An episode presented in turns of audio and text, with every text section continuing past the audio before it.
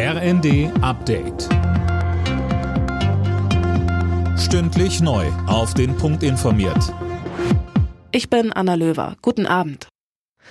In der Korruptionsaffäre im EU-Parlament werden die Rufe nach Konsequenzen laut. Mehrere Politiker fordern den Rücktritt der festgenommenen griechischen Vizepräsidentin Kaili.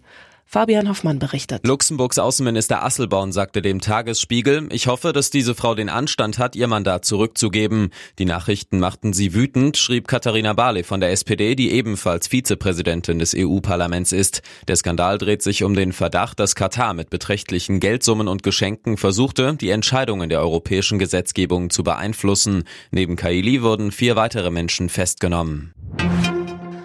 Die Polizei hat in einem Einkaufszentrum in Dresden eine Geiselnahme beendet. Eine Frau und ein Kind wurden unverletzt in Sicherheit gebracht.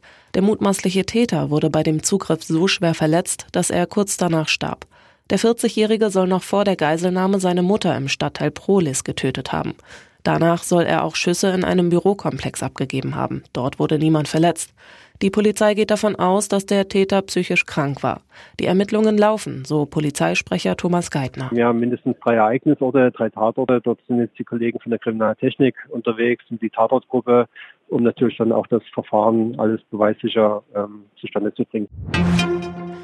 Die aktuelle Erkältungswelle sorgt auch in den Kitas in Deutschland für eine dramatische Lage.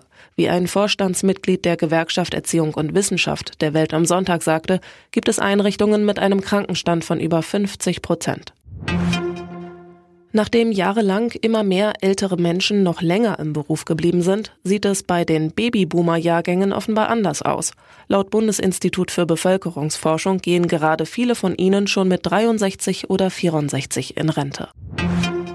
Marokkos Fußballmärchen bei der WM in Katar geht weiter. Die Überraschungsmannschaft hat im Viertelfinale mit 1 zu 0 gegen Favorit Portugal gewonnen. Marokko ist die erste Mannschaft aus Afrika, die es in ein WM-Halbfinale schafft. Alle Nachrichten auf rnd.de